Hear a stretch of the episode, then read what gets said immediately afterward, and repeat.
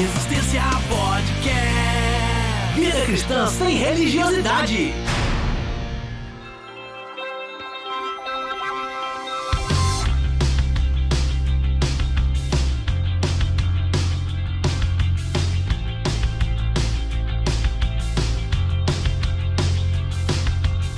Fala Resistência, programa de número 14 no ar. Eu sou Rodrigo Oliveira e hoje nós vamos bater um papo sobre a igreja perseguida na Coreia do Norte. Me acompanha hoje nessa labuta meu amigo Léo Medeiros. Fala aí, Léo. Fala pessoal, prazer em estar aqui com vocês de novo. Depois de tanto tempo, né? É, depois de muito tempo. Depois de alguns programas fora aí, Léo tava de castigo. pra ele curar a revolta dele. Estava no limbo. Tava no limbo. Com a gente hoje também, Daniel Oliveira. Fala aí, Dani.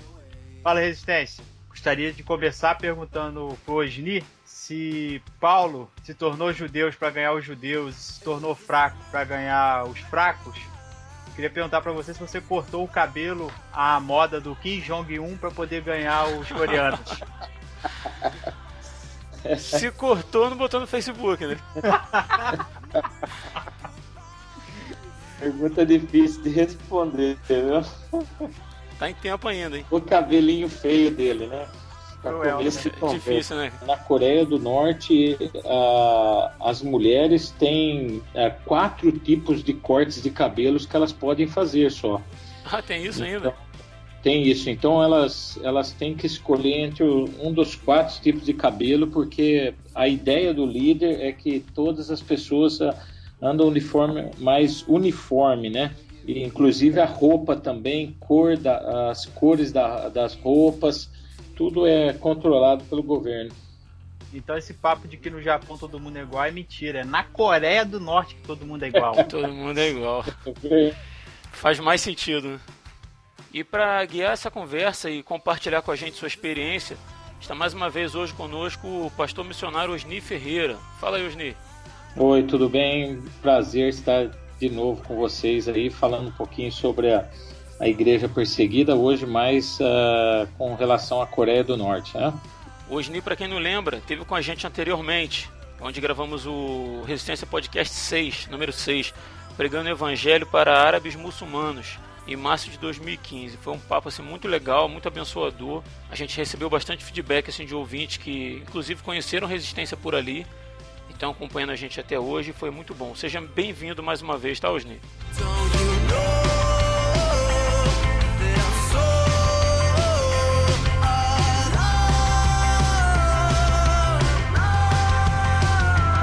Antes da gente começar nosso papo, eu gostaria de divulgar algumas novidades que a equipe do Resistência Podcast preparou para você, ouvinte. A primeira é que agora a gente tem um serviço de aconselhamento disponível no nosso site. De repente você está passando por algum momento difícil na sua vida e precisa de um conselho direto e honesto que venha de uma pessoa que vive o evangelho sem o peso da religiosidade. E nós colocamos você em contato com essa pessoa. Nós também disponibilizamos para você o atendimento com uma psicóloga cristã, sem pagar um centavo. Você não vai pagar absolutamente nada por isso. É gratuito. Basta que você se permita ser ajudado. Não passe por problemas sozinho. Nós do Resistência não buscamos somente audiência. Na verdade, nosso intuito é formar uma rede de irmãos que se ajudam e se importam uns com os outros e com a pregação do Evangelho simples e verdadeiro, sem o peso da religiosidade. Basta que você entre no nosso site e clique no banner de aconselhamento ou de contato com a psicóloga. Você vai ser direcionado para uma página onde você vai botar ali seu nome, seu e-mail e tal. Lá tem todas as instruções direitinho, tá bom? E de antemão eu gostaria de pedir desculpa pela qualidade do áudio desse episódio específico, uma vez que a conexão de internet não ajudou muito.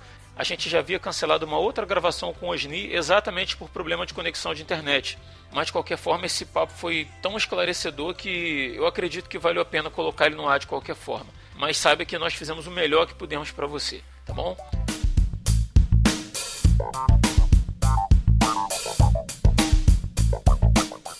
Eu queria agradecer ainda ao pessoal que comentou lá no site sobre o programa número 13, onde a gente bateu um papo com o nosso irmão lá do Japão, Yukio Saito. Inclusive o Eduardo Silveira, o incansável Ed The Drummer do podcast Pelo Amor de Deus, deixou até em aberto a possibilidade de convidar o Yuki para participar de um programa lá no, no podcast dele, né, da série Cristãos pelo Mundo. Ele botou nos comentários lá e, pô, olha que legal, né? o Yukio passando de ouvinte a participante. É realmente muito legal.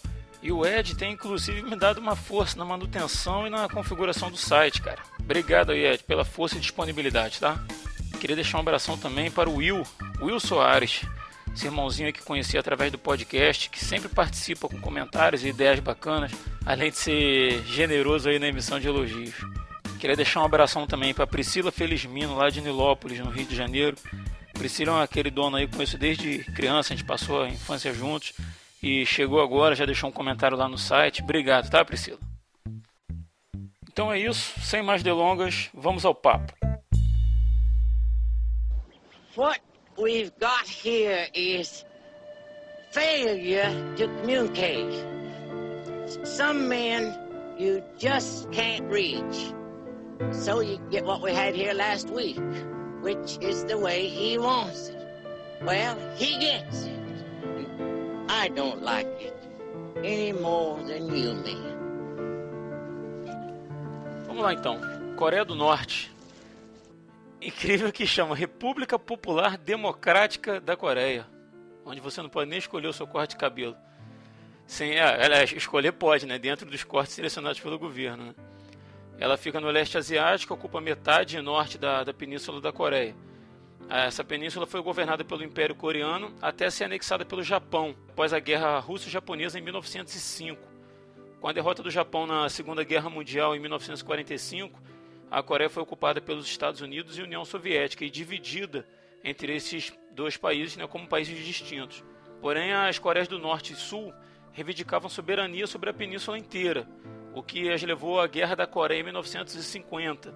Em 1953 foi assinado um armistício que suspendeu o conflito. E esse armistício durou até 2013, sendo suspenso pela Coreia do Norte como propaganda de seu terceiro teste nuclear que ocorreu naquele ano. Oficialmente, as Coreias do Norte e Sul estão em guerra. A Coreia do Norte é comunista ou socialista, que foi a parte que ficou com a Rússia, e a Coreia do Sul capitalista, que foi a parte que ficou com os Estados Unidos, após a Segunda Guerra, como eu disse. A religião predominante é budista, porém a maioria da população se define como irreligiosa, segundo dados do governo. É, cerca de 15 milhões 460 mil pessoas se denominam como irreligiosos. Uh, ah, 3 milhões 846 mil se denominam seguidores do xamanismo coreano. 3 milhões 245 mil do shondoísmo. 1 milhão e 82 mil do budismo e apenas 406 mil se denominam, se denominam como seguidores do cristianismo. Isso equivale a 1,69% da população. Rapaz, você está informado, hein? É a Wikipedia. tô, sabendo, tô sabendo mais que você, né, Osni? Está, viu? Pô, quantas vezes você foi à Coreia do Norte? Então, a Rodrigo, Léo e Daniel aí, nós tivemos a oportunidade de entrarmos na Coreia do Norte por quatro vezes. Minha primeira visita foi em 2010 e de lá para cá nós conseguimos entrar mais três vezes, né? É uma experiência muito interessante a Coreia do Norte, porque quando você pisa na Coreia do Norte, é, parece um outro mundo dentro do mundo que nós é, estamos inseridos, assim, né? Eles vivem é, totalmente fora da informação mundial, dessa globalização que nós estamos vivendo, né? Então, os norte-coreanos não podem, eles não possuem telefone em casa, eles não possuem celulares, eles não podem ter carros, então há uma, um controle do governo assim uh, em termos de notícias, ninguém conhece o mundo e a única coisa que os norte-coreanos conseguem falar um pouquinho é sobre a guerra e, e, a tensão que existe entre as duas Coreias. Esse é o mundo deles, né? Qualquer artista famoso ou jogador famoso que você cita para eles, uh, eles não têm nenhum conhecimento. Por incrível que pareça, eles acreditam que eles já ganharam a Copa do Mundo por três vezes. É mesmo, cara? Porque ah, essa é a informação que o governo dá. Só tem um canal de TV, eh, de televisão, que é transmitido ali e, e que é o canal do governo.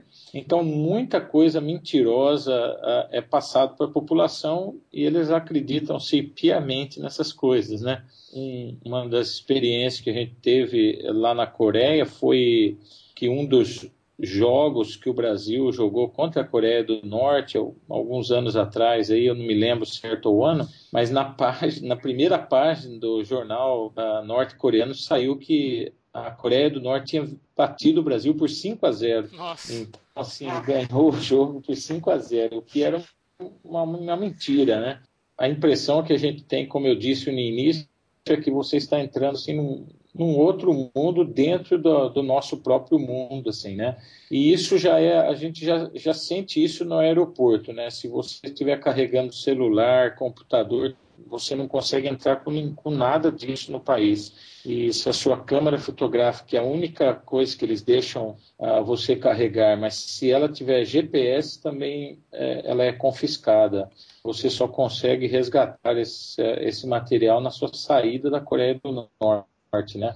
Então é uma realidade muito triste. Com câmera fotográfica você consegue entrar? Sem GPS se sua câmera não tiver GPS, você consegue entrar, porque eles não querem que você identifique o lugar exato que você tirou a foto. E você chegando no aeroporto, vai, vai ter um militar esperando você ali, do exército, e esse militar vai ficar com você 24 horas por dia, né?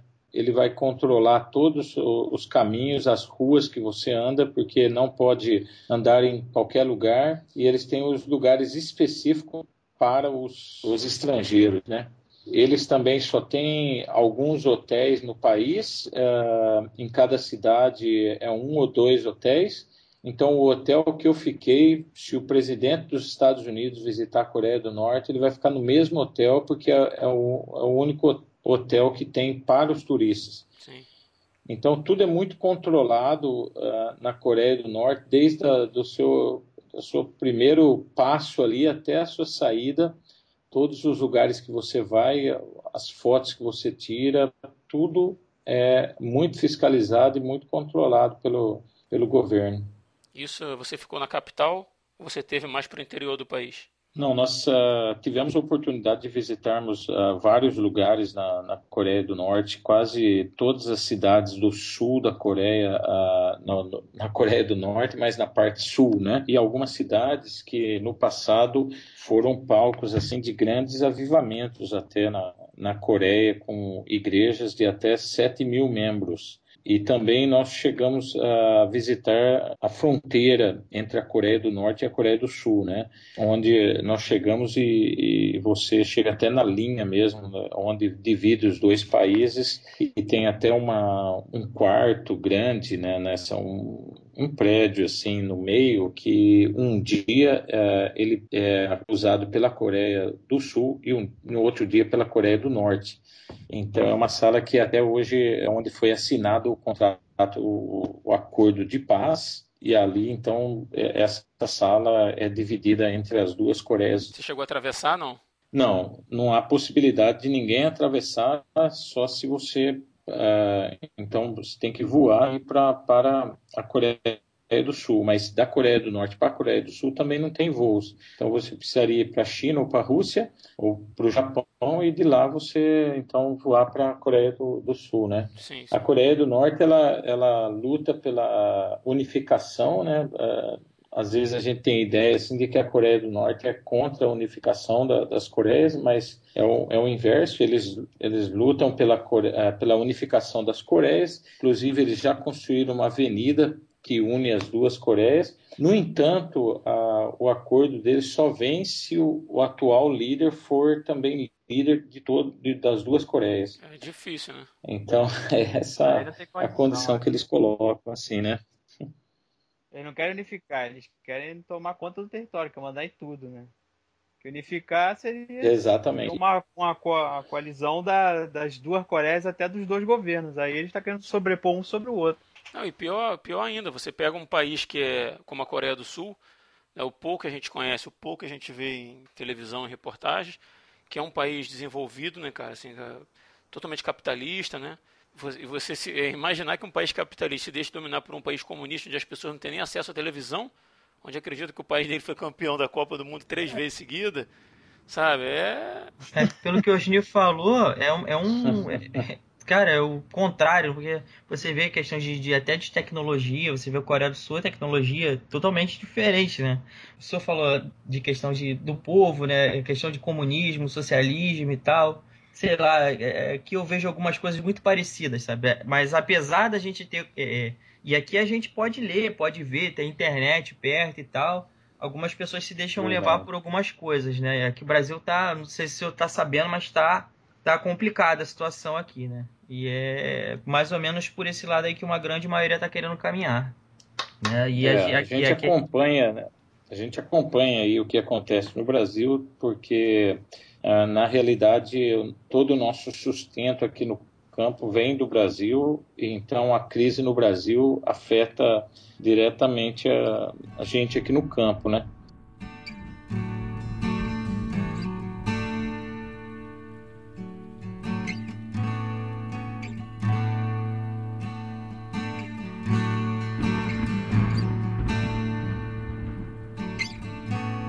Queria saber sobre a questão da, da igreja, né? É, o senhor falou da, da, lá da questão do, de onde o senhor tem o seu campo missionário. Lá, muitas pessoas são torturadas e até mortas por questão de religião. Na Coreia do Norte é bem parecido. Como é que é a questão do cristão lá? Como o cristão é visto? Como o cristão ele pode andar normalmente pela rua? Ele pode dizer que é cristão? Nenhum cidadão norte-coreano pode andar na rua normalmente Uh, ninguém pode sair da sua cidade sem uma autorização uh, do governo. Uh, você não pode fazer nenhuma ligação, mesmo que você consiga um telefone, o que é difícil no país. Mas se acaso você conseguir um telefone, você não pode ligar para ninguém sem uma autorização prévia do governo. O controle é extremo, né, cara? Exatamente. Existe uma, uma cidade subterrânea uh, debaixo da, principalmente na capital Poyang, que é a cidade mais visitada assim, né, pelos turistas, onde você, onde os norte-coreanos são autorizados a andarem, que é assim debaixo da terra, literalmente. Então você, uh, como turista na Coreia do Norte, você não vê uh, quase os norte-coreanos andando pelas ruas. Aqueles que a gente encontra na rua são um, um grupo privilegiado do governo que tem autorização para a, andar na rua normalmente. Eu tive a oportunidade de visitar a embaixada brasileira e, e conhecer o embaixador brasileiro e eu fiz uma pergunta para ele, até foi meio engraçada, que eu perguntei quantas pessoas quantos brasileiros tinha na Coreia do Norte? E, ele me disse você quer saber agora mesmo? Eu falei é. Ele falou ah, então tem dois brasileiros eu e você. Ah, mas eu perguntei para ele como que era a vida dele pelo controle que há para os turistas como que era para um cidadão que mora dentro da Coreia do Norte. E a, a resposta dele foi que quando ele chegou na Coreia do Norte, eles deram um mapa e nesse mapa estava uh, colorido assim uh, as poucas ruas que ele poderia andar uh, na cidade. Então ele até fez um comentário que atrás da casa dele tinha um, um parque assim muito bonito para fazer caminhada, eh, gramado, tudo, mas como não está dentro do mapa, ele não pode usar esse, esse local. Ele é diplomata, não é. Não é qualquer um. Zé Ruela qualquer que vai do Brasil para aí, né? Exatamente. Então, esse controle, uh, aí você diz, mas ele não pode viajar, não pode fazer nada. Ele pode. Não tô chamando você de Zé Ruela, não, tá, Osni? Depois que eu falei que eu pensei nisso. você desculpa aí. Não, mas é verdade. Assim, ele é uma pessoa de autoridade, sim, né? Sim. E ele tem um passaporte especial, né? Mas ele disse assim que qualquer lugar que ele vá fora dessas ruas, aí ele vai precisar também do militar, que todo o turista tem no país, né? Sim, sim. É, imunidade, ele, né? imunidade diplomática não vale nada aí, né? Então, a, a, por exemplo, uma das coisas proibidas, é, voltando assim para a pergunta que é mais relacionada com os cristãos, uma das coisas proibidas na Coreia é você ter uma Bíblia em casa, você possuir uma Bíblia. Isso daí é uma lei que proíbe a pessoa de, de possuir uma Bíblia. Se a pessoa tem uma Bíblia em casa, ela vai ser presa, né, vai para um campo de é, perseguição e eles chamam campos de concentração, né? E que pode chegar até a pena de morte. Você sabe do que se baseia essa questão de não poder ter a, a Bíblia aí? Qual a justificativa para essa lei de não ter? Eles acham que a, que a Bíblia representa alguma tipo de ideologia ante o, o Estado, alguma coisa assim do tipo? É, a filosofia é, que foi criada como uma religião que eles chamam de duty uh, na língua coreana, que é uma é você é o Deus de você mesmo, né? Então qualquer livro que evoca um outro Deus que não seja dentro de você, que não seja você mesmo o Deus, é proibido na Coreia do Norte, porque vai contra a filosofia uh, que é pregada por eles. Hum. Então não é só a Bíblia como qualquer outro livro de qualquer outra religião, né, é, é totalmente proibida no país. Também, de certo modo, na Coreia do Norte existe um culto ao imperador, né? Exatamente. E isso daí também é, é, é um pré-requisito para os turistas. Então, por exemplo, cada estátua que tem do, do líder você visitando a Coreia, a, pessoa precisa a, fazer aquela inclinar, como os, os, coreanos cumprimentam, né? Aquela inclinação de respeito. As pessoas têm que se inclinarem para a estátua e, e existem e, e, você compra flores e coloca no, no pé da estátua, né? Isso foi uma das coisas que eu coloquei uh, para o meu guia, né, que é, eles chamam de guia, que na realidade é um militar que está do seu lado, que eu disse para ele, olha, eu vou respeitar as, as estátuas, mas eu não vou uh, né, me baixar para a estátua e nem vou colocar flores. Aí ele disse, olha, você respeitando, uh, tá tudo bem. Você tratava com ele que língua? Inglês. Uhum. Mas os, os, os guias geralmente falam de quatro a seis línguas como é que essa questão de turismo aí é bem baixo, né? É, assim, uh, são poucos os que querem ir para um país como a Coreia do Norte, né? A segunda coisa também que evita um pouco o, turismo é que o, eles cobram tudo muito caro dos turistas. Porque na Coreia do Norte, por exemplo, um cidadão comum da Coreia do Norte, ele não tem sabonete na casa dele, ele não tem papel higiênico, ele não tem várias coisas que são básicas para a sua higiene pessoal, e, mas isso é fornecido para os turistas. Uhum. Só que tem um custo, né? Um custo alto. Os hotéis são os hotéis assim bem chiques, né? E, onde tem iluminação dia e noite, porque na Coreia do Norte, depois das 6 horas da tarde, não tem mais iluminação. Então o país fica assim, em breu. Quando eu abri a a janela do hotel, por exemplo, você não consegue enxergar nada, assim, é um, Nossa. é um breu mesmo, né? Como é a, a parte espiritual do país, né? Um, em trevas mesmo, é um sentimento, assim, muito, muito triste. Mas você foi para a Coreia para ter contato especificamente com a igreja perseguida? Foi, na realidade, assim, meu campo não é a Coreia do Norte, uh, no entanto, eu trabalho com a, com a igreja secreta, a igreja perseguida. E nós estamos num projeto de mapeamento da igreja uh, secreta ou da igreja perseguida no Oriente Médio, no norte da África e na Ásia, junto com a missão Portas Abertas. Uhum. E com isso, nós estamos não com a Missão Portas Abertas do Brasil, a Missão Portas Abertas Internacional da Holanda. E, e, e eu entrei na equipe que está fazendo um mapeamento na Coreia, na, desculpa, no Oriente Médio e na Ásia. Então, que incluiria também a, a China e, e a Coreia do Norte. Então essa foi assim a nossa intenção, a nossa as primeiras visitas foi, foi mais pensando nisso daí, de, de, de nós fazermos esse mapeamento, de vermos o número de cristãos uh, que existe na Coreia do Norte e, e quantos deles estão uh, nos campos de concentração e quantos estão, assim, todos são perseguidos, mas quantos que estão em severa perseguição, né? Então esse mapeamento tem tem tá, tá quase concluído, né? E nós chegamos no número de 400 mil cristãos na Coreia do Norte, sendo que 40 mil estão nos campos de, de concentração. Então, esse foi o nosso propósito da visita. Né? É lógico que nas, nas primeiras visitas nós não, não tivemos muito sucesso, porque por causa do controle mesmo do governo, mas aí nós fomos aprendendo com as visitas, aprendendo cam o caminho das pedras, né? como que a gente podia chegar nesses líderes e na igreja secreta. E, e, foi só na minha última visita que eu consegui o contato com alguns irmãos da igreja secreta e, e com dois pastores, né? Mas esse foi o propósito nosso principal de, de nós estarmos em contato com esses cristãos secretos mesmo.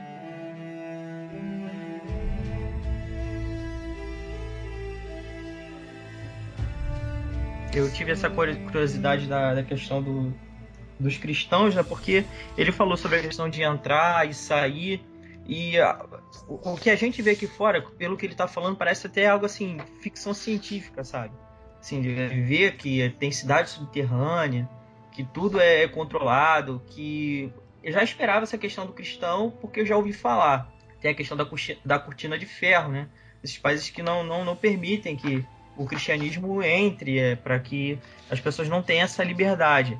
Mas essa questão do, do, do, de papel higiênico, coisas de saneamento básico mesmo, fica difícil de acreditar, né? E, e fica difícil de, até de, de, imaginar uma coisa dessa. A segunda pergunta que eu queria saber é a seguinte: o senhor falou que já teve lá para. já teve a oportunidade de estar lá. E o senhor tem contato com, com algumas pessoas que trabalham lá?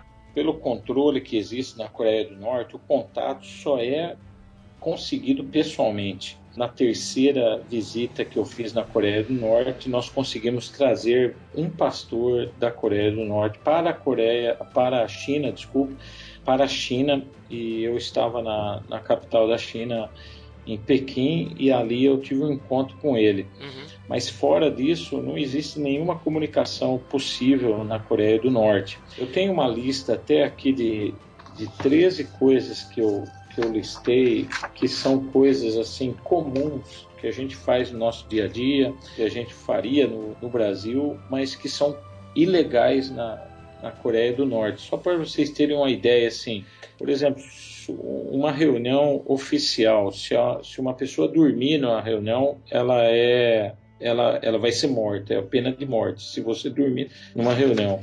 Uh, reunião do governo, você diz? É qualquer tipo de reunião. Se você geralmente é, é, essas reuniões que, é, que acontecem no país são organizadas pelo governo. Então às vezes não é nem o presidente, é qualquer um, um líder, um, um, líder regional, qualquer uma dessas reuniões oficiais. Se uma pessoa for pega dormindo nessa reunião, ela é morta, pena de morte. Caramba. Uma outra coisa que traz pena de morte é ter o nome do líder da nação. Então, por exemplo, ter o nome do presidente ou do ditador, é, você não pode. Se você tem um nome parecido ou semelhante, você tem que mudar seu nome, porque isso pode trazer pena de morte. Uh, na atual tá circunstância certo, né, no Brasil seria até bom, né? Ninguém ser chamado Dilma. É. o pessoal tá botando nome de cachorra. Quem tem uma cadelinha bota nome de Dilma. Mas tá certo, né, hoje? Se o imperador para eles é Deus, honrarás o nome do teu Deus, né? É. Aí o, a terceira coisa que eu marquei aqui, vocês já sabem, que é ter uma Bíblia, né? Ah, uma quarta coisa que eu marquei aqui é você ter um, um, parente criminoso. Por exemplo, se o seu parente é criminoso, você é criminoso também, toda a sua família é criminosa e todo mundo vai ser morto. Então isso não existe assim, você, ah, meu irmão é criminoso, mas eu não sou, é a família toda e todo mundo vai ser morto.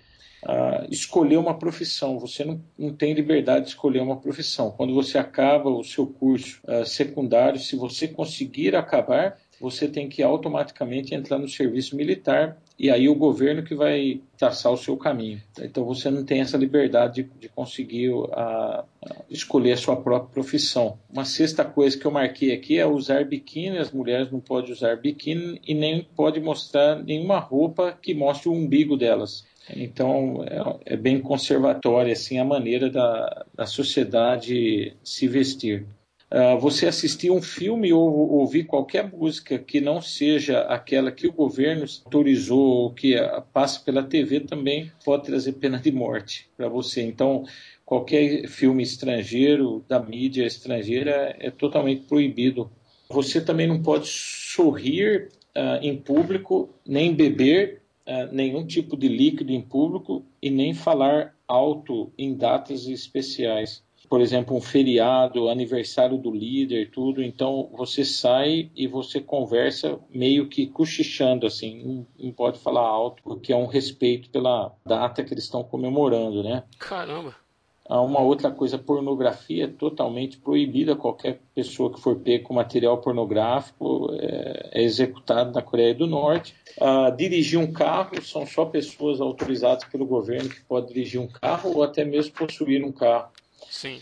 Ah, ligações para fora do país, né, isso é totalmente proibido ah, na Coreia do Norte. Em 2007 foi a última vez que um homem foi morto a tiros dentro de um estádio ah, porque ele conseguiu bloquear o, o governo, né, a fiscalização do governo e fez uma, algumas chamadas internacionais e ele foi então morto a tiro no estádio para que toda a população pudesse ficar sabendo disso, né? Então, deixar o país também, ninguém é autorizado a, visitar nenhum outro país, nem deixar o país. Se você, se você for pego de alguma forma tentando deixar o país, também você vai ser perseguido e morto. E internet, né? Internet totalmente proibido. Então, são coisas assim, essas são 13 coisas que eu marquei, assim, que são coisas tão comuns para o nosso dia a dia, mas que são totalmente proibidas na Coreia do Norte.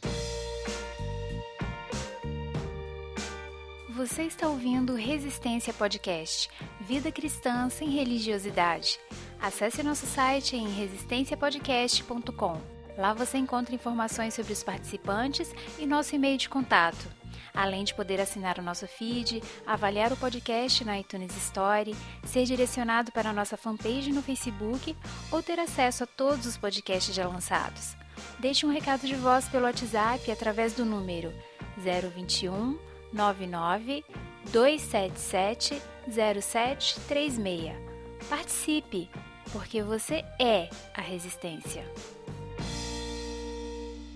Hoje eu fico imaginando como é que deve ser para uma pessoa que viveu a vida inteira dentro da Coreia sobre esse sistema e de repente sai por alguma razão, né, consegue um visto para sair, fazer uma viagem e tal. É, assim, o deslumbramento dessa pessoa com tudo que, que é tirado dela. Esse pastor que você falou que saiu da Coreia, ele, ele já havia saído outras vezes ou foi a primeira vez que ele saiu? E como é que foi isso? Então, Rodrigo, isso é uma pergunta muito boa, é, porque a, a, Coreia do Sul ela aceita refugiados da Coreia do Norte. Sim. E quando uma pessoa chega na, na, Coreia do Sul, se ela consegue chegar, né, porque os dois únicos países do mundo que aceitam norte-coreanos, a Tailândia e a Coreia do Sul. Então, geralmente essas pessoas elas saem, às vezes saem, tem até um, um vídeo na uma reportagem da, da TV de Portugal mostrando essa essa saída ilegal dos norte-coreanos, né, que eles saem, eles atravessam um rio que vai até a China e eles têm que tirar toda a roupa deles e colocar na cabeça e passarem nus nesse rio, porque se eles aparecerem molhados do outro lado, a China mesmo descobre que eles são norte-coreanos e manda eles de volta. Eles passam então pela, pela China, se eles conseguem, eles vão atravessando toda a China, aí eles atravessam pelo país de Laos também ilegalmente e depois de Laos eles, eles atravessam para a Tailândia. Quando eles chegam na Tailândia, eles estão em segurança.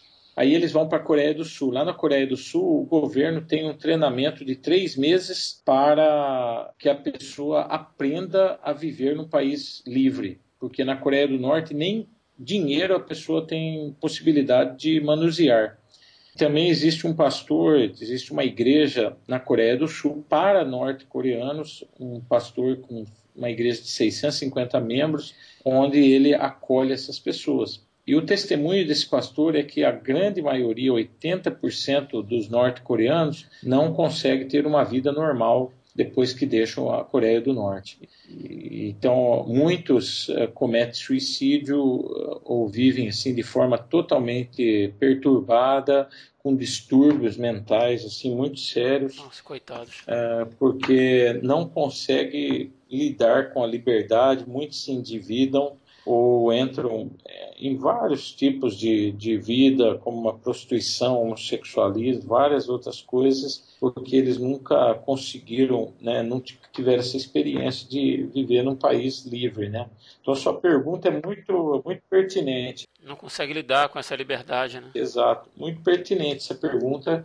É uma preocupação hoje não só de, de uma pessoa deixar a Coreia do Norte, mas também como que ela se, se ajusta né, numa nova cultura com, maior liberdade.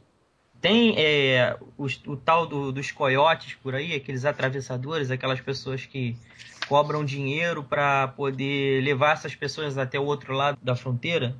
Tem, até os, os próprios guardas norte-coreanos também, eles recebem né, um suborno para fechar os olhos né, para as pessoas que estão atravessando o, o, rio. E uma coisa muito triste que a gente viu, assim, que assim dói meu coração só de pensar nisso, é porque muitas mulheres que passam, atravessam a fronteira, né, e, e esse, ajudada por, esses, por essas pessoas aí que cobram para fazer isso, eles tomam essas mulheres e aí eles vendem ela, elas como prostitutas na China.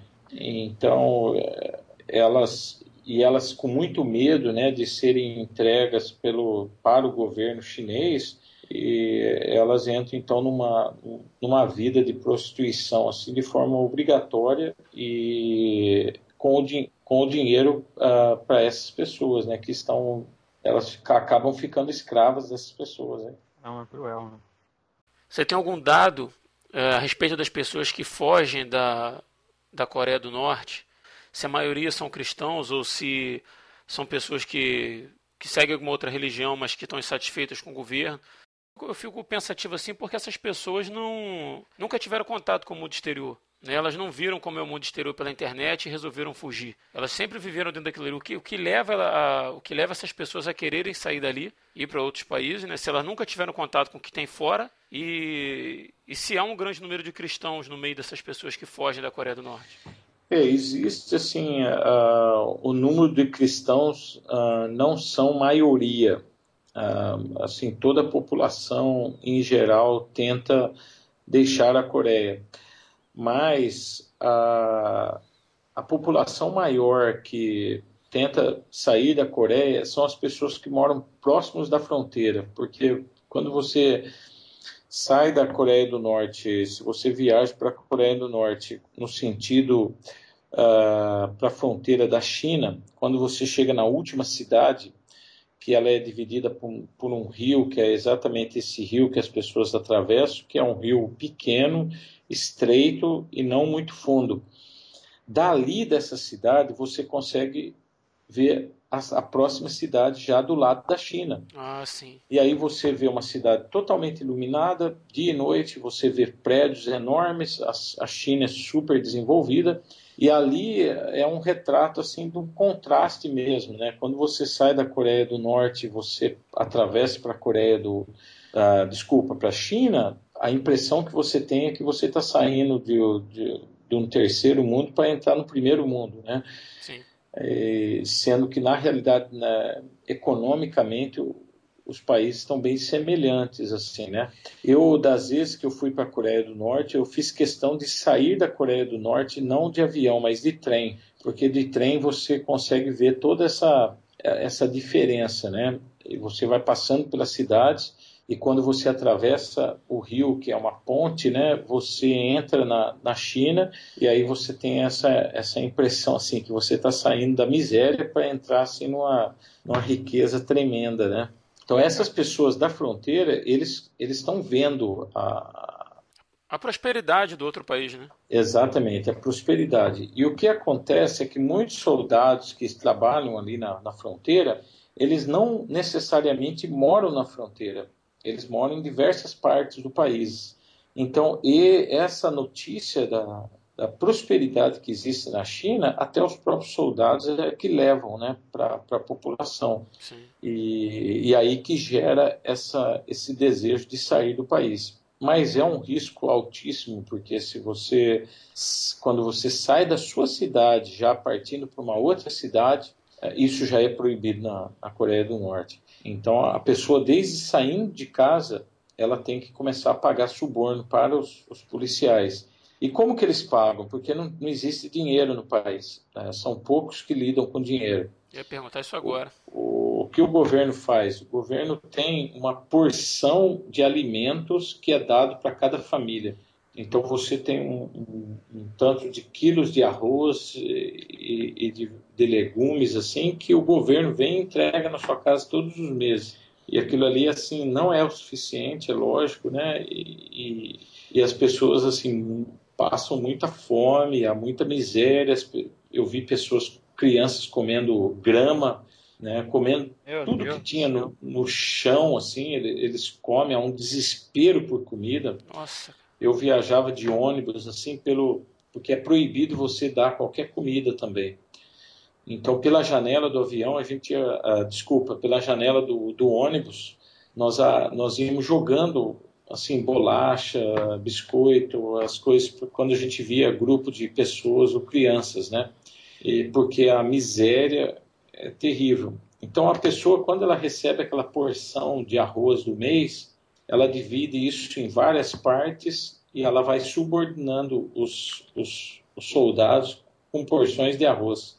E isso só para a gente ter uma ideia da miséria que é o país, né? Sendo que um, um policial é, recebe suborno com um pouquinho, um pacote de arroz, né?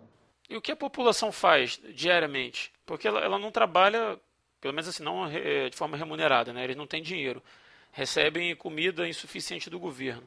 O que esses milhões de pessoas fazem diariamente? Então, a maioria, muita gente trabalha com agricultura, né? Eles tentam plantar alguma coisa, uh, né? Uh, uma outra parte da população uh, trabalha, existem algumas fábricas na, na Coreia do Norte, são pouquíssimas, mas existem ainda algumas fábricas lá, então tem uma parte da população que trabalha nessas fábricas, mas que também não recebem em espécie, não recebem dinheiro, recebem também em mantimento. E a grande maioria da população trabalha para o exército, são militares, tanto mulheres como homens. É, então, e isso é o governo que escolhe o que você vai fazer, né? Como eu já disse antes. Então, a grande maioria está trabalhando para o exército, que é o próprio governo, né? Cara, que loucura! É, é surreal, né? Você imaginar ser criado num lugar tão livre e se imaginar numa situação dessa deve ser muito triste, né? Você ver as pessoas nessa situação. Pois é, parece que, era, né, que é questões de, de, livros de ficção, né, cara?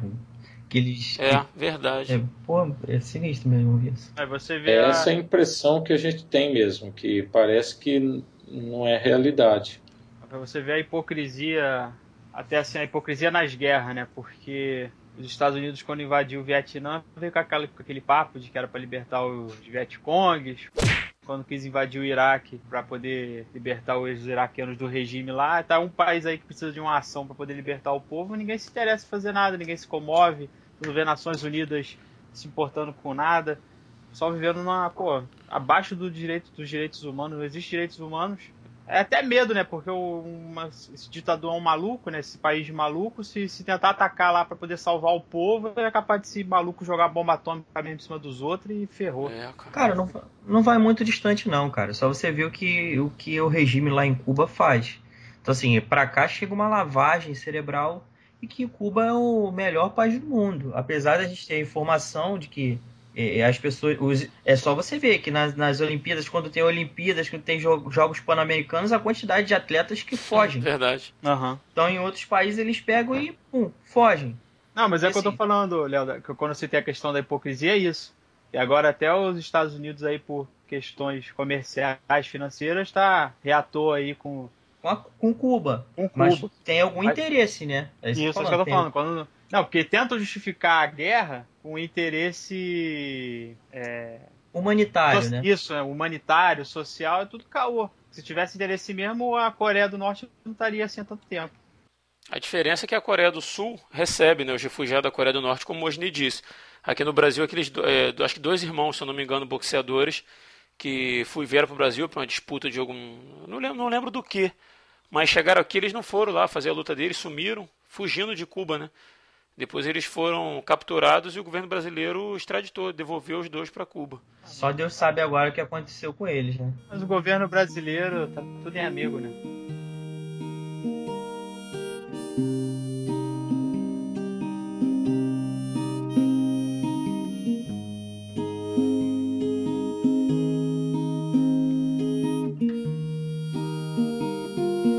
Há um tempo atrás eu li um livro chamado Deus é Vermelho, o escritor é o Liao Yu.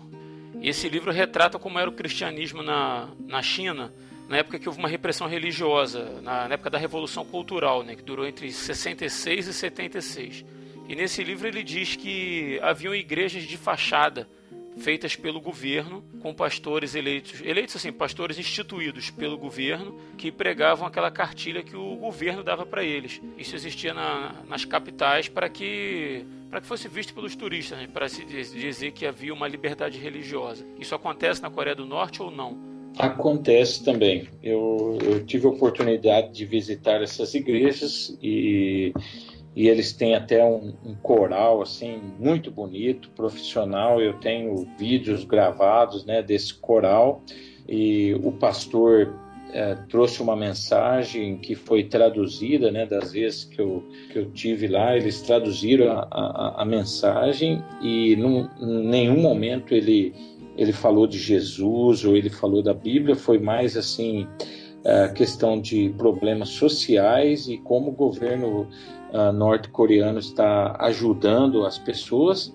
Caramba, uh, nossa, cara. Na Coreia, a, a igreja uh, tinha várias pessoas, assim, todo mundo sorrindo, todo mundo cumprimentando a gente, mas não tinha nenhuma Bíblia né, dentro da igreja e nenhuma criança. E, você imagina que uma igreja de 200 e 200 pessoas, 220 pessoas mais ou menos, você não ter nenhuma criança, nenhum bebê, ninguém. Então, essas exatamente são a, as igrejas de fachadas que, que o governo tem, que é tudo muito bem ensaiado, né? o culto é uma hora de culto e as pessoas, quando você entra, eles têm uma salva de palmas para as pessoas que estão visitando, tem, tem todo um, um, um ensaio ah, assim muito bem planejado, muito bem feito, os hinos são cantados pelo coral assim de forma muito linda, né, muito bem ensaiada, mas é muito claro e visível que tudo não passa de, um, de uma fachada, né? E é exatamente essa mensagem para deixar que uh, existe uma liberdade religiosa no país.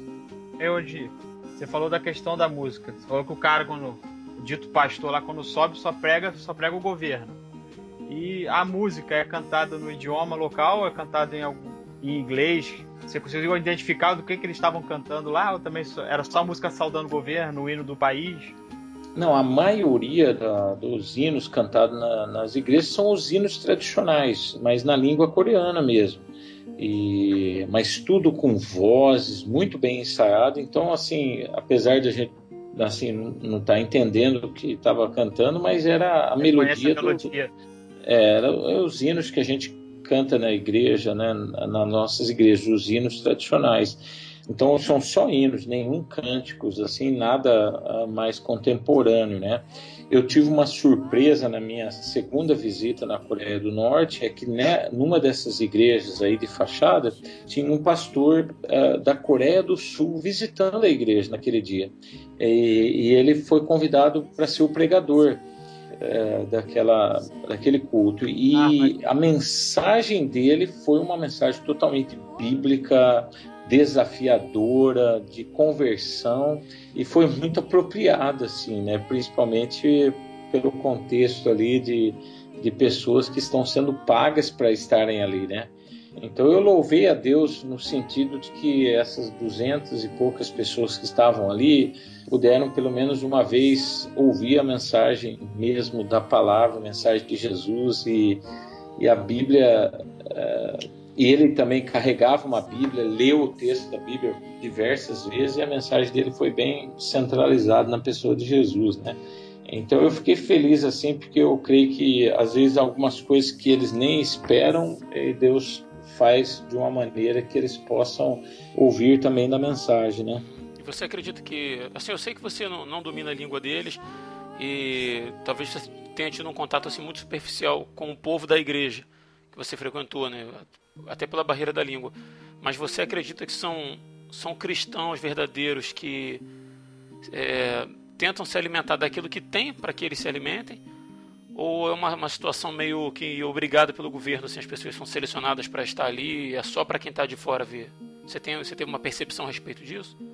É a gente não só a percepção você tem, mas depois uh, nós recebemos informações dos próprios pastores né, da, das igrejas secretas lá, e eles disseram que cada pessoa que vai nessas igrejas de fachada, elas recebem do governo né, uma porção maior de, de alimentos no, no mês, né?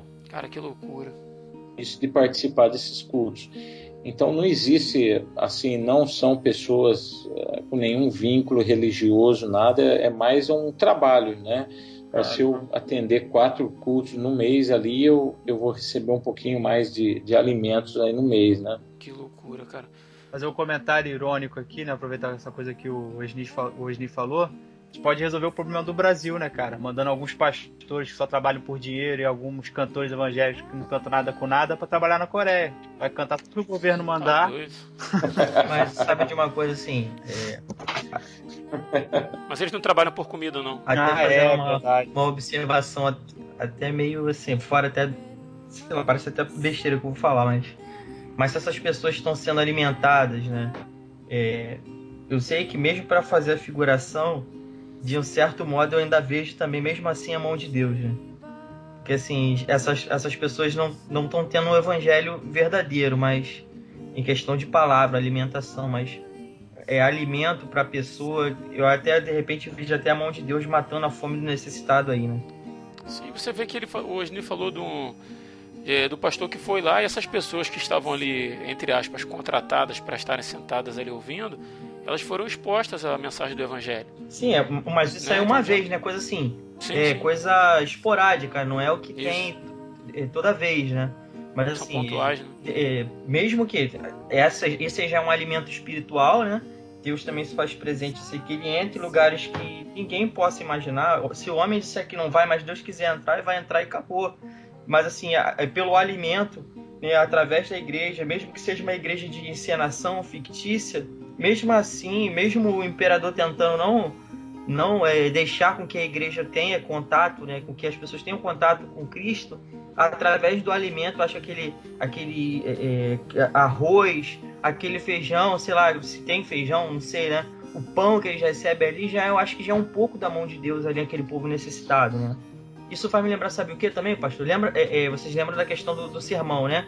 Quando Deus estava na, na, montanha e que ele ficou preocupado com o povo que estava com fome, né? A questão da, da, da, da, necessidade do povo também se alimentar e não ir embora de barriga vazia. Então, assim, é a questão da palavra, mas também do, do pobre, a necessidade também de comer. Então, acho que Deus também se preocupa com isso aí, com essas pessoas, né? De, de repente, pode ser até besteira que eu tô falando, mas eu tô falando assim. Não, cara, faz sentido. Eu falando aí, veio essas coisas aqui na minha cabeça, esse povo necessitado de comida, de ouvir a palavra e de repente só ali naquele local ali ele encontra aquele pouquinho de comida, aquele refrigério, né?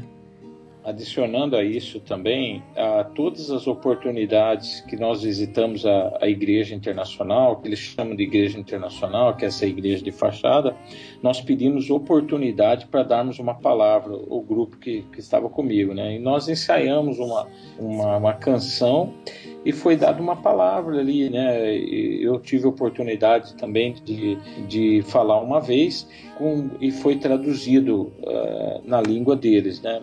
Então a gente não sabe se a pessoa traduziu realmente o que nós falamos, mas a mensagem que a gente deixou ali, uma mensagem cantada e tanto também uma palavra ali, foi da pessoa de Jesus e da salvação, que foi assim os únicos momentos também que Jesus foi mencionado no, no culto, né? Mas a gente não pode também generalizar e dizer que todo mundo que está ali uh, são só de fachada. De repente, Deus tem pessoas ali no, no meio que Ele está trabalhando no coração dessas pessoas, né? Sim. Eu, no, na minha última visita a essa igreja, quando o coral cantava, uma mulher do coral ela estava chorando bastante e uma pessoa da igreja também chorava bastante durante todo o culto.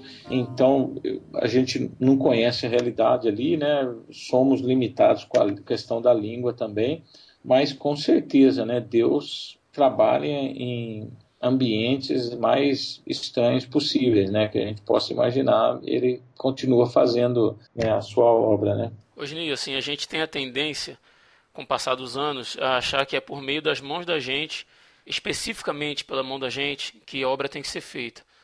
E não é. Se, se for só pelas mãos da gente, sem a intervenção do Espírito, sem a direção do Espírito, não serve de nada. É vazio, né? E tem uma. Chegou uma notícia para a gente através do, do pastor Gilmar, foi nosso pastor aqui na Igreja Presbiteriana de São José, se correspondendo com você né, durante uma época. E você disse para ele que algumas pessoas aí no, no Oriente Médio, onde é o seu campo, estavam se convertendo através de sonhos. Não é isso? Isso. As pessoas sem, sem ter contato com o pregador, sem ter contato com a Bíblia, simplesmente sonhando com Jesus e se convertendo em sonhos, cara.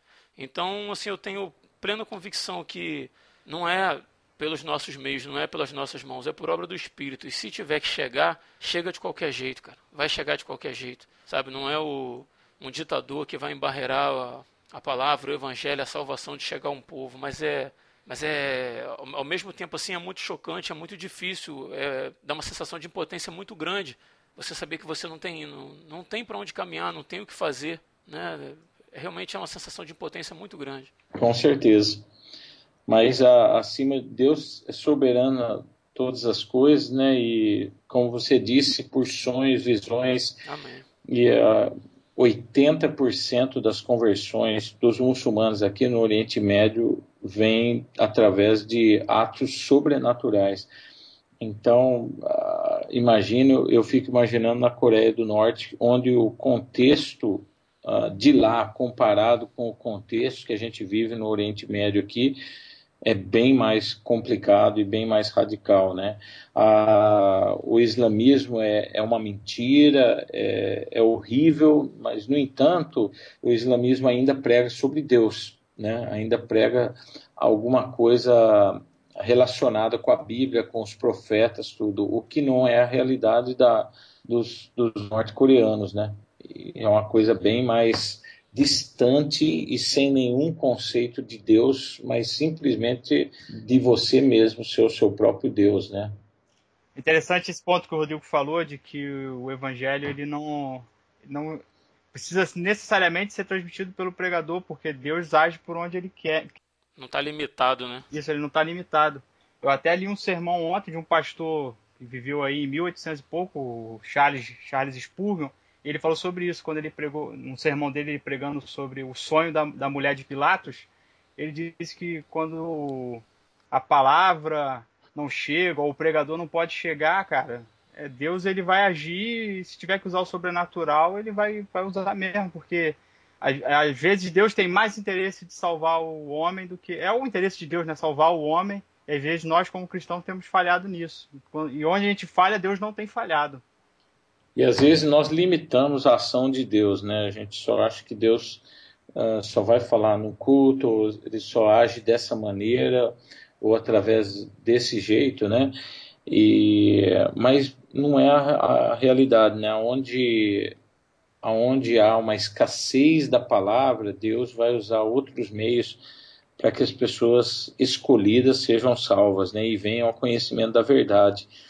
Então, quando você sai um pouquinho desse, do contexto, às vezes da caixinha que a gente foi criado ali, que Deus só age dessa maneira, que é só ouvindo essa música ou só cantando uh, determinados hinos que Deus está presente, quando você sai disso, você consegue ver a ação de Deus de uma maneira muito, numa dimensão muito maior, né? Uhum. Sabendo que Deus vai, vai agir assim de uma de maneiras uh, muito criativas, até comparadas com aquilo que a gente achou que Deus só agia dessa maneira. Né?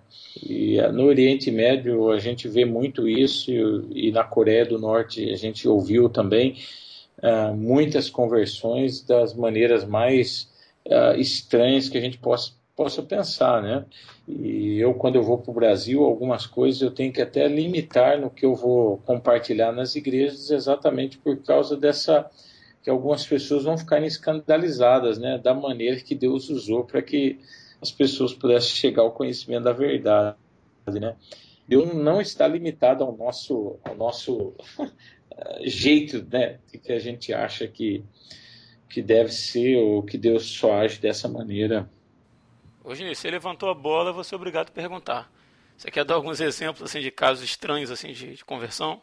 de situações assim totalmente atípicas? Por exemplo, tem algumas coisas que às vezes as pessoas não creem, né, que que pode que isso possa acontecer, né? Mas quando você vive a realidade, você uh, é testemunha disso, né? Daquilo que, que pode acontecer, é, realmente é uma coisa que faz você refletir um pouquinho mais, assim, poxa, Deus tem, tem outros meios, né? Deus ele pode agir de, de várias maneiras, né? Então eu eu fico assim, às vezes até preocupado assim de, de chegar numa igreja, às vezes a igreja nem está preparada para ouvir certas coisas e você chega e fala assim com uma certa naturalidade porque você vivenciou isso, mas que aquilo ali vai vai criar uma certa dúvida nas pessoas ou não vão acreditar realmente que uh, que isso possa acontecer, né? É, uma das coisas que você mesmo citou, né? Essa questão de, de sonhos e visões, né? Eu já, eu já tive problemas contando isso em algumas igrejas. Sim. Às vezes experiência até mais amenas que isso, né? E, e das pessoas chegarem, ah, mas é, é isso mesmo, é como é isso, eu não creio dessa maneira, eu não acho que Deus pode agir dessa maneira. Né? As pessoas querem limitar Deus, né, cara? A, a caixinha delas é impressionante, né, Exatamente. né? É impressionante. O grande mal do, de nós aqui da, da, do Ocidente é que nós temos a oportunidade de escolher. Quando a gente tem a oportunidade de escolher, a gente acaba escolhendo justamente pelo nada. Porque é tanta, tanta coisa para se escolher, é tanta opção para se, se escolher, que a gente acaba optando pelo vazio. O cristianismo ele se desenvolveu em lugares que mais era oprimido. Né? Isso desde, desde a sua concepção até, até nos dias de hoje. Você vê que as pessoas que se convertem, que têm realmente um encontro verdadeiro com Deus, são onde, ela, onde o evangelho é mais suprimido. Aqui no Ocidente, o problema é que a gente cai nessa, nessa coisa de, de sistematização. A gente quer sistematizar Deus, quer colocar Deus só age nesse tipo de ponto, nesse tipo de lugar e ponto. E não tem mais outro jeito de se converter. E a gente acaba é, ficando envenenado por isso. E eu vejo. E se for diferente, não é Deus, né? É, quando vocês estão falando de caixinhas, quem utiliza muito esse, é, é, é, esses, esses jargões e utiliza também o termo gaiola é o falecido Rubem Alves, né? Rubem Alves falava sobre a questão de que, que Deus criou a liberdade né? e nós pegamos essa liberdade e jogamos dentro de uma gaiola. Né? Nós criamos a religião e jogamos dentro da gaiola tudo que Jesus Cristo pregou para nós. Nós jogamos pessoas dentro da gaiola, a gente aprisiona as coisas, né? A gente quer colocar Deus ali dentro também, das caixinhas, tudo que é, é particionado, a gente quer botar. Jesus só age desse jeito. Jesus só age nesse lugar. A minha religião é certa, o, o, a minha igreja é certa e Deus não age de outro jeito. Não. É uma pessoa jamais pode ser convertida desse modo. Ela só pode se converter dentro da igreja. Ou então é. Entendeu? É, é, são esse tipo de coisa que nos atingem aqui. E às vezes eu vejo o pastor falando sobre a questão dos modos das pessoas se converterem. E eu, eu acredito exatamente nisso. O poder de Deus ele atinge lugares que a gente, como eu já tinha falado anteriormente, ele entra em lugares que ele quiser. A gente não pode dizer, ah, Deus não age desse jeito. Né? Deus age do jeito que ele quer, lugar que ele quer e na hora que ele quiser. Não tem é, é limite. Oh, Father dear, I times hear you speak of Ira's eyes, her lofty hills, her valley green, her mountains rude and wild. They say she is a lovely land wherein a saint might dwell. So why did you abandon her?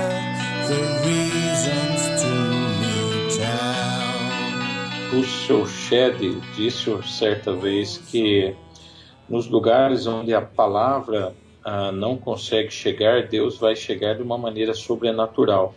E nós temos visto uh, isso acontecer aqui assim de forma real, né, no Oriente Médio, que alguns lugares onde a palavra não consegue chegar assim de forma impressa, ela vai chegar de outras maneiras, né? E nós tivemos um, um caso de um rapaz que assim teve sonhos e visões e, e ele começou aquela a, aquela tensão, né, aqueles questionamentos, aquelas perturbações com sonhos que ele estava tendo e vendo Jesus e tudo, e, e ele orando para que Deus desse a palavra para ele, assim, né, que ele pudesse receber a palavra de alguma maneira, assim, né, mas ele estava num contexto, um país assim totalmente fechado, tudo, né, e ele teve um, uh, um sonho uma vez e, e, nesse sonho ele, ele tinha uma, uma página de, de uma palavra de, de, de, da Bíblia assim uh, enfiada assim dentro de uma roupa dele. Mas isso foi no sonho. E ele acorda de madrugada ele perturbado com aquilo, ele abre o guarda-roupa dele, ele começa a, a se mexer e, e ele acha a, a, camiseta que ele viu no sonho, né? E quando ele desdobra a camiseta, cai aquela folha ali, né? A, da Bíblia. Ali. Então, são coisas assim que, que acontecem que às vezes as pessoas estão fora do contexto, elas assustam um pouco, né? E, e, e, são muitas histórias assim que a gente vivencia aqui, né? E que a gente vê assim que Deus não está limitado da nossa maneira de agir, né? Eu lembro, pastor, que quando eu tinha 16 anos e eu tava, eu frequentava a igreja batista e, e me veio uma pergunta, cara, aquelas perguntas de adolescente, né? E as pessoas que não têm contato com Deus, que não têm condição de falar com Deus, essas pessoas quando elas morrem, elas vão pro inferno. Eu fiquei com isso na cabeça. E eu fui perguntar ao meu pastor, né? E eu, eu lembro dessa resposta até hoje porque ela me marcou. E mesmo depois de formado, mesmo depois de estudar, tudo que eu, eu li, essa pergunta seria a mesma eu daria essa mesma resposta para minha filha se ela me perguntasse hoje. A resposta dele foi a seguinte, assim, Léo, é, é, como eu acho que foi o Daniel que falou, Deus tem a necessidade, né, tem aquela, aquele, aquele amor de, de tentar salvar o homem, né? Deus quer, quer, ele vai sempre em contato ao homem. E ele me disse, me mostrou textos da Bíblia em que toda vez que o homem peca, Deus se apresenta ao homem para refazer essa aliança, né? Lá no Éden, Adão pecou e, e, e se escondeu, e Deus foi atrás dele no jardim, né? E sempre o homem é, desfaz a aliança e Deus vai atrás. E ele falou assim, eu falei assim, e um índio?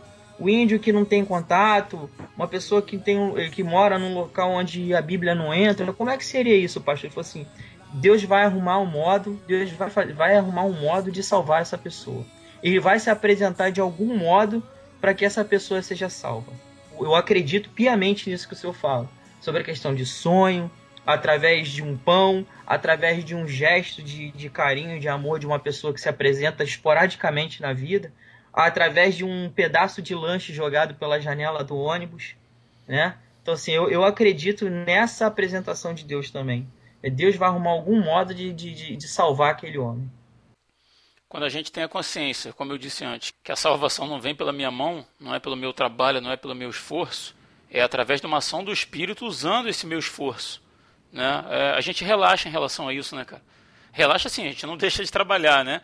Mas a gente deixa de correto. de, de entrar em desespero porque a gente não está conseguindo que a, a, palavra dita pronunciada pela nossa boca não está chegando a todas as pessoas. Tem gente morrendo sem isso. A gente faz a nossa parte mas acima disso está Deus fazendo a obra né cara? A obra é dele não é nossa. Com certeza. Tu falou da igreja aí que é aprovada pelo governo onde tem o culto fictício mas e a igreja lá que se reúne aí escondida mesmo é possível ter um culto já que você não consegue andar para um lado e para outro com um cara atrás de você. Como é que você conseguiu encontrar esse pessoal? Foi possível fazer uma reunião com eles, sentar para ler pelo menos um versículo? Como é que é o contato com a igreja lá? Se existe, né, esse grupo, como é que eles se reúnem? Como é que é possível isso, né? A reunião. Eles têm uh, algum, uh, assim, uh, as reuniões acontecem na, na igreja secreta lá e eles têm o o esquema deles lá de, de reunirem, existem vários grupos em diversas cidades e, e, tem algumas pessoas que estão coordenando também, que estão que fazem parte dessa igreja secreta, que eles são do alto escalão do governo. E quando você Uh, tem um, grupo do governo que eles são muito privilegiados e que eles conseguem essa facilidade de, de mobilidade, de, de viagem, viagens e tal. Mas eles procuram ter vários grupos né, em, em diversos lugares da, da Coreia do Norte. Eu não consegui participar de nenhum culto oficial deles, é, por, até mesmo pela questão de segurança. O que eu consegui foi um contato com dois pastores que são líderes ah, das igrejas ah, secretas e com três membros deles. E foram duas reuniões ah, separadas. Primeiro, nós encontramos com os dois pastores e um deles estava com a esposa, que ficou quieta o tempo todo, nem uh, o nome dela ela falou, foi apresentado pelo marido dela. Eu também não sei a razão assim dela ficar quieta o tempo todo, mas ela sentou e ficou o tempo todo com a gente ali, mas não falou nenhuma palavra, nenhuma mesmo. E os dois pastores que conversaram com a gente e, e eles que então marcaram uma outra visita, um outro encontro, onde nós tivemos três pessoas uh, três membros da, da, igreja secreta e um dos pastores estavam presentes também, até uh, nos ajudando na questão de tradução. Como uhum. que eu consegui esses contatos lá dentro da Coreia do Norte? Por causa desse pastor que eu, que eu encontrei na China primeiro, que ele é pastor, mas ele também tem um cargo uh, do governo já mais de alto escalão, então ele tem uma liberdade de viagens e tal, e é lógico, quando você vai para um país com interesse de conhecer uma realidade, a gente foi pesquisando, pesquisando, nós conseguimos chegar nesse, nesse, nesse pastor. Ele encontrou com a gente uh, dentro da China e ele então que foi ali o, mais ou menos o mediador de toda a nossa a viagem, que foi minha última viagem, onde ele conseguiu permissão para que eu pudesse visitar a embaixada brasileira, para que eu pudesse ter esses encontros. Então veio tudo uh, com esse esse pastor que é do alto escalão. Ele conseguiu tudo isso para a gente e também ele não deu explicação como ele conseguiu isso. Nosso compromisso com os dois pastores e os irmãos é que nós não perguntássemos nada. É, a gente só ia ouvir o que eles, eles falassem, né? Então, esse uhum. foi o uhum. compromisso. E, e, nenhum deles se apresentou, falou o nome, falou o local, nenhum deles deu essa informação. E a gente só recebeu o que eles falaram. A gente não podia perguntar nada.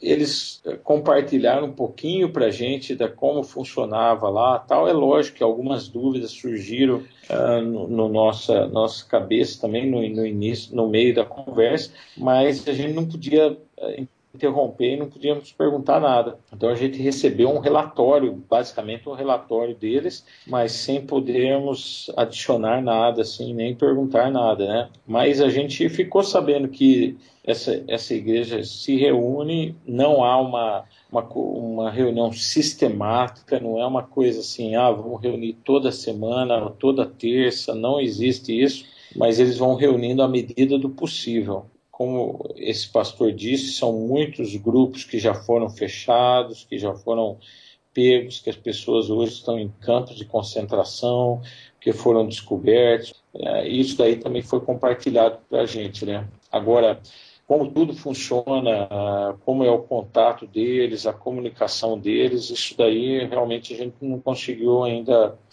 ainda chegar a essa conclusão aí, né? Nós temos muito essa questão da, da teologia da prosperidade, né? Você falou sobre a questão da Coreia, né? Nosso povo aqui também é muito sofrido. A gente passa muita coisa aqui sub, é, subhumana, né? É, você uhum. vê questões que aqui no Brasil a gente encontra a gente passando fome. E aqui a gente tem muito essa, essa forte, essa questão dessa teologia da prosperidade. De Deus dar é, dinheiro, de Deus ajudar a questão assim, é, financeiramente, né? Qual é o tipo de teologia que o senhor encontrou na Coreia do Norte? É uma teologia de libertação, tipo, é, Deus vai nos livrar daqui, Deus vai derrubar esse imperador. O que, que o povo aí que é cristão espera da ação de Deus na, na Coreia do Norte? Essa questão da, da teologia da, da, prosperidade, assim, a gente não, eu não consegui ainda, a gente não, não viu isso ainda, nem no Oriente Médio, nem nos países da Ásia, né? Não existe essa, essa pregação, esse incentivo aí de que Deus vai, uh, vai te dar todas as coisas, nada, né? A pregação que a gente tem aqui, que a gente vê aqui mais, é que a perseguição é uma benção, né? Como Jesus falou nas bem-aventuranças, né? São, são felizes, são bem-aventurados aqueles que são perseguidos. Então a pregação deles é, olha, há uma, uma benção especial no meio da perseguição e a gente quer aproveitar dessa benção, a gente quer ser, ser parte dessa benção de sofrer por Cristo, se for necessário. Né? Ah. Então, a, a mensagem deles maior é, é como você é, perseverar no meio do, do, sofrimento, né? E a expectativa, vamos dizer, a prosperidade que a gente poderia colocar assim, que a mensagem de prosperidade é que a Bíblia diz que existe uma bênção especial para aqueles que são perseguidos. Então, no meio do sofrimento, a gente tem a certeza e, e tem a paz de que, de que existe uma bênção especial nisso, no meio de tudo isso e, e vem e vem do Senhor, vem de Deus, né?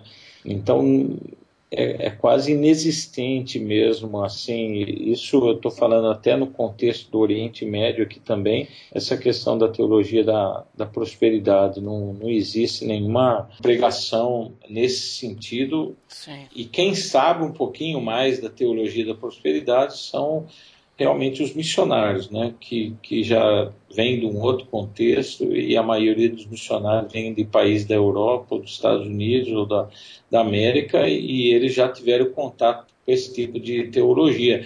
Então, às vezes, no, no meio dos missionários, isso é mencionado, mas é um assunto totalmente inexistente no meio da igreja perseguida ou da igreja secreta.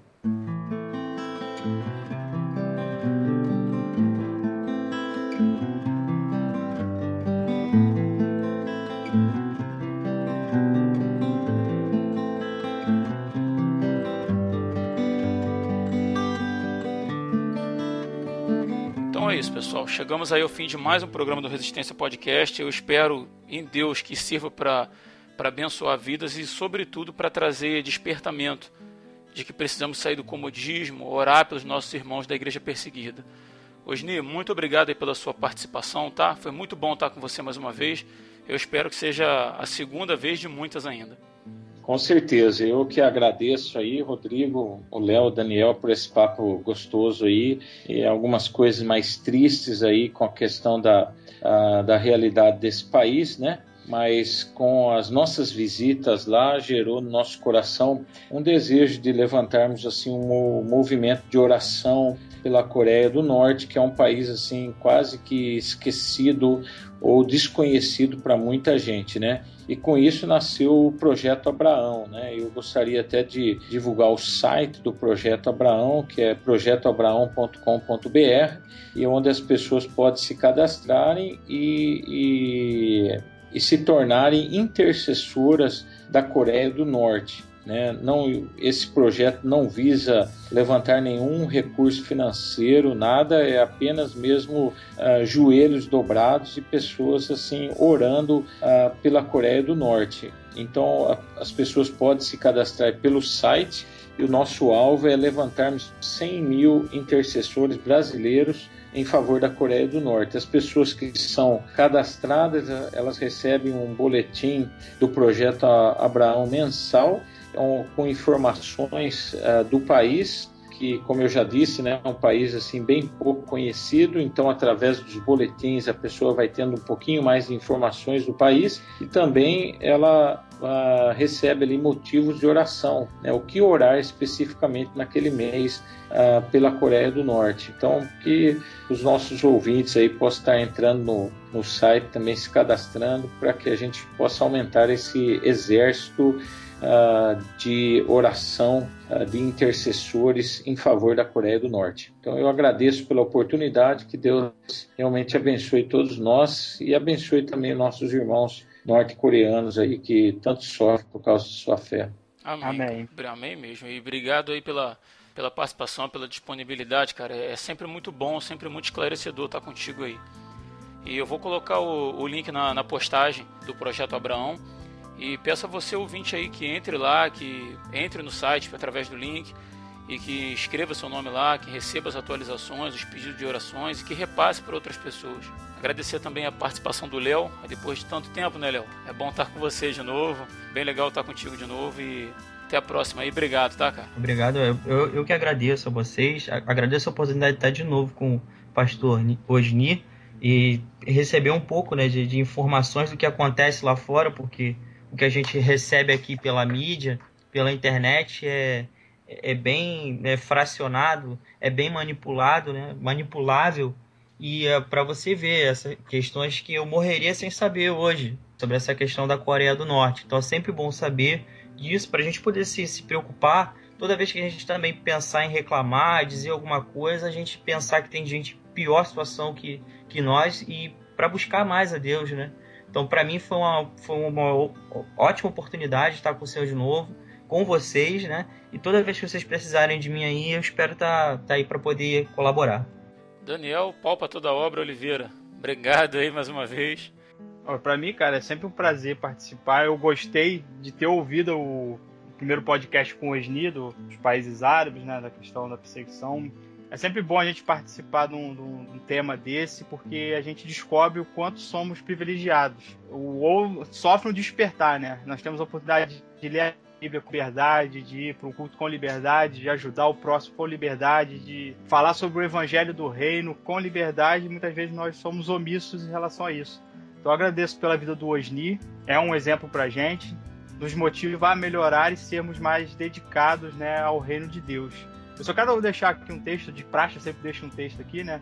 É a carta de Paulo para 2 Timóteo, capítulo 2, do verso, o verso 8 e o verso 9. Paulo orientando Timóteo, ele diz: Lembre-se de Jesus Cristo, ressuscitado dos mortos, descendente de Davi, conforme o meu evangelho, pelo qual sofro a ponto de estar preso como criminoso. Contudo, a palavra de Deus não está presa. Então não importa se o ditador aí, o Kim Jong-un quer trancar a igreja, quer prender irmãos, a palavra de Deus, o evangelho não está preso. E Amém. aonde uma boca aonde uma boca cristã se fecha ou é trancada, trancafiada, o evangelho de Deus não está trancado, porque Deus está acima disso tudo. Então, onde o homem pode fazer, Deus nos permite fazer. Mas aquilo que excede, Deus está aí trabalhando, como o Osni falou aí, seja por sonho, por visão, por milagre, por qualquer coisa, Jesus Cristo continuará sendo pregado nesse mundo. Amém. Então é isso, galera. Ouça, comente, compartilhe. Não se esqueça de que o seu comentário é o nosso salário. Eu sou Rodrigo Oliveira e se você está ouvindo isso, você é a Resistência.